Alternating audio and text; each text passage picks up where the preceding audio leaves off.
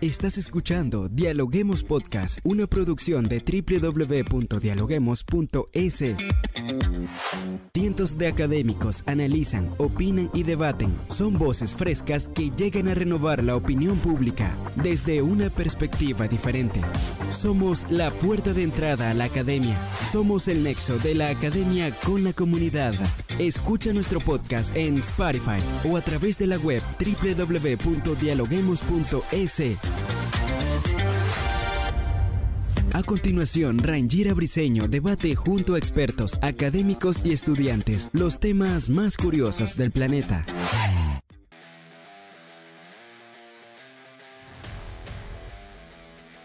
¿Qué tal amigos? Bienvenidos a un nuevo episodio. Gracias por conectarse a través de la www.dialoguemos.es. Soy Rangira Briseño y estoy lista ya para dialogar con los académicos de las universidades más prestigiosas del país. Así iniciamos un nuevo episodio.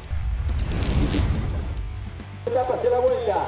Ayer ganó la Bastorada, ganador del Giro Italia, campeón olímpico, el ecuatoriano Richard Carapaz. Es el mejor escalador de la vuelta. En la reciente Vuelta a España, Richard Carapaz se coronó como campeón de la clasificación de la montaña, por lo que se llevó la camiseta de Pepas Azules. Como si eso fuera poco, también ganó las etapas 20, 14 y 12 de la ronda española. El campeón del Giro de Italia 2019, actual campeón olímpico de ruta y también campeón ecuatoriano de la contrarreloj, se despidió así de las grandes vueltas con el Lineo Granadiers, equipo con el que tiene contrato hasta finales de esta temporada. La verdad que, que esto es algo que yo quise por mi cuenta, que quise hacerlo y la verdad que nada, creo que es un premio a mí mismo por la constancia, el esfuerzo y sobre todo de persistir mucho, ¿no? He persistido hasta que lo he logrado y, y la verdad que, que nada, lo, lo, disfruto mucho. Al final no, no, no, no, nos salieron al principio las cosas como queríamos, pero ha sido pues bueno, una vuelta diferente, ¿no? Hemos peleado por diferentes opciones y bueno, creo que hemos podido hacer un bonito espectáculo y sobre todo pues llevar tres, tres premios a casa. No cabe duda que la locomotora sigue siendo el orgullo del Ecuador y en el mundo y ya escaló hasta el puesto 12 del ranking mundial individual del ciclismo de ruta de la Unión Ciclística Internacional. Esto después de las tres victorias de etapa y de coronarse como campeón de montaña en la Vuelta Española. ¿Cuáles son los retos de Richie para el 2023? Hoy lo analizamos en Dialoguemos Podcast. Para analizar este tema se encuentra con nosotros Marta Murga, especialista deportiva y docente de la Universidad Casa Grande. Bienvenida Marta, ¿cómo estás? Buenas tardes, muchísimas gracias por la invitación. Como siempre digo, es un gusto poder conversar y, dialogar y, y, analizar temas del ámbito deportivo ecuatoriano con ustedes.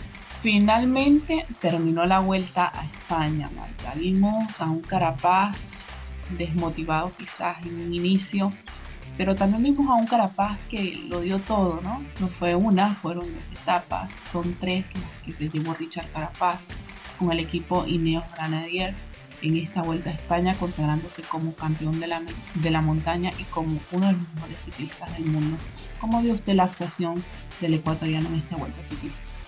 Bueno, en el ámbito del deporte, cuando uno hace este tipo de análisis, está eh, realmente está predispuesta a veces a realizar eh, especulaciones o a realizar este, eh, situaciones que lo que pudo haber sido, ¿no? Entonces, eh, para mí es inevitable de pronto pensar qué hubiese pasado si es que eh, Richard Carapaz obviamente hubiese ganado la vuelta, si es que él se hubiese eh, entrado hasta, a esta competencia con el eh, con su mente totalmente puesta en la competencia y más no en este no este vaivén de que si el contrato, de que si cambio de equipo, porque creo que eso de una u otra manera afecta directa o indirectamente a la, a la psiquis, a la, a la preparación mental este, eh, psicológica también de, de, de, un deportista. Entonces, este, recordemos que en ese ambiente de, de la víspera de preparación, el, el, el, deportista, en este caso Richard Carapaz, estaba involucrado con, con este tema de, eh, de definir su contrato, ¿no? con esta eh,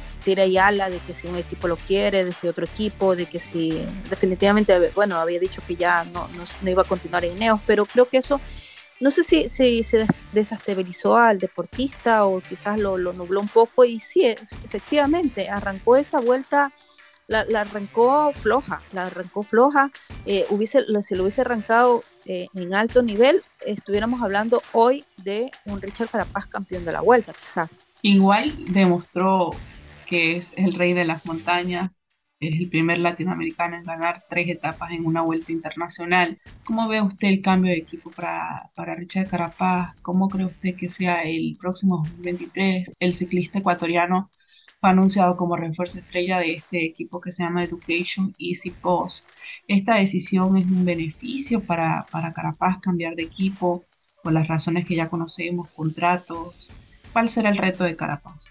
Bueno, obviamente es para él eh, es un escalón más, ¿no? Eh, escalar uno de los equipos que, que, es también un referente en el ciclismo internacional. No sé si hubiese sido aconsejable quedarse al menos un año más en Ineos. Ineos es una, una, realmente un equipo completo, muy completo, que le, incluso él estando ya eh, en las puertas de salida ya de, de, este equipo lo, lo, lo, lo, trató y lo, y, lo, y lo sigue tratando no con mucha calidez y eso me parece que es lo más más, valioso que puede tener cualquier institución, que siga tratando a sus deportistas con mucha calidad incluso hasta el último día. Me parece que eso lo, se lo ha vivido o lo vive Richard Carapaz con el Ineos y, de verdad que a ratos me parece un poco ingrato de, parte de él, pero bueno, son cuestiones deportivas donde no solamente se maneja el tema de la competencia, sino también este, el, el tema económico eh, y quizás también el tema, de pronto el tema eh, eh, eh, el tema familiar quizás, ¿no? De pronto el entorno familiar también influyó. Realmente no, no, no sé si, si va el, el, entorno de, del equipo hacia él va a ser positivo, pero yo sí creo que él, él sí, hacia el equipo va a dar mucho, porque Carapaz se lleva una marca, su propia marca, a cada uno de los equipos. Estuvo en Movistar impuso su huella. Está, estuvo en Ineos, impuso su huella. O sea, eh, y creo que esa misma ya Carapaz nos ha, demostrado que no necesita, o mejor dicho, no es, eh, eh, él se da y se entrega un equipo, pero el equipo no lo hace a él él hace su propia historia y marca su propio rumbo en cada uno de los equipos a los cuales representa y pertenece. Explicaban las especialistas que, que una de las garantías de llevarse a Carapaz a este equipo es ir al Tour de Francia como líder y arroparse con el equipo para que lo lleve a buscar un triunfo. Podría ser esta una de las razones por la cual Carapaz decidió dejar un equipo ya de tantos años como fue el Ineos, con el que ganó la, la gran última vuelta y, obtuvo otros triunfos internacionales, cerrando su participación en esta gran vuelta a España y con la cual estaría terminando el contrato del 31 de diciembre de 2022. Sí, efectivamente esa es como una el mayor, la mayor motivación, ¿no? Entendemos que esa es la mayor motivación de Richard Carapaz, de este movimiento que ha hecho de, equipo, porque eh, en estos otros equipos sí eh, creemos que ha quedado sin sabor de que ha sido este líder en en las vueltas, no realmente son vueltas importantes, tanto el Giro como la Vuelta, y, pero aún así están en segundo plano en relación a un Tour de France. Eh, en cambio, en este Tour de France, tanto en Movistar como en Ineos, estuvo el relegado a un gregario. Y es como decir, basta de eso, yo quiero ser líder, puedo ser líder, y si tengo un equipo que me va a dar total esa confianza, totalmente esa confianza, voy a hacerlo. Eh, yo lo que percibo de esto es que Richard Carapaz no es que le tiene confianza a un equipo, tiene, se tiene confianza en sí mismo. Y eso es súper importante porque estamos hablando de que él tranquilamente, no, o sea, este equipo es el que le abre las puertas, le da la oportunidad de poder, poder ser un líder y él tiene el resto para hacerlo. Es como dicen, déjenme que el resto me encargo yo. Es más o menos el mensaje que está dando. Déjenme que yo me encargo en, el, en el, tour. Y si decimos que le sale, si, le, si logra salirle todo tal como eh, calcula eh, Richard para el 2023, podemos estar hablando de un Richard, o, al menos en, en, el podio de alguna etapa, al menos, ¿no? Al menos, pero eh, creo yo que ese es el ese es el objetivo pleno, siempre lo ha manifestado Richard, el objetivo, su objetivo mayor es una consagración en el Tour de Francia, que obviamente esa es la, la mayor, la, mayor aspiración de cualquier ciclista profesional en el mundo, ganar un Tour de Francia. Así lo dijo, dijo, el objetivo de, de, mi vida siempre ha sido ganar el Tour de Francia y es algo por lo que voy a luchar y sé que es posible. Así que esperemos que este 2023 Richard nos siga llenando de triunfos y siga siendo el orgullo no solo del Ecuador, sino del mundo. ¿Alguna reflexión final que nos quiera dejar el día de hoy? Sí, que él está en edad para hacerlo. Realmente es como está en esa, esa edad donde ha ganado muchísima madurez. Creo que la ha ganado muchísimo, en poco tiempo, pero está en una edad ideal para poder lograr eso. Está en una edad ideal porque eh, está, está con fuerzas, sigue estando un, un, competidor joven, con mucho ímpetu, con mucha fuerza y está con hambre de gloria y está en su momento. O sea, eh, el tema incluso de, de, de, cuestiones de lesiones o algún tipo de, eh, de, tema físico, él lo puede solventar por, por, justamente por su edad y está ganando toda una experiencia, estar ya eh, en la historia, marcando, como bien lo, mencionó hace un momento, estar entre los ciclistas americanos, no solo latinoamericanos, americanos de América, eh, como en la historia, como uno de los más ganadores de, una, de etapas en, una, en la Vuelta a España, lo pone obviamente ya en, en, en, lo más alto de, de, la élite del, del, ciclismo mundial. Así es, Marta, como siempre, agradeciendo esta excelente reflexión en materia deportiva, sobre todo la actuación que ha tenido Carapaz en esta vuelta y en las demás vueltas donde usted nos ha acompañado con su excelente análisis.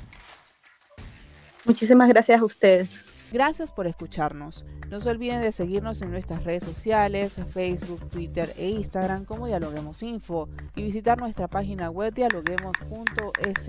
Soy Rangira Briseño y seguimos dialogando en podcast.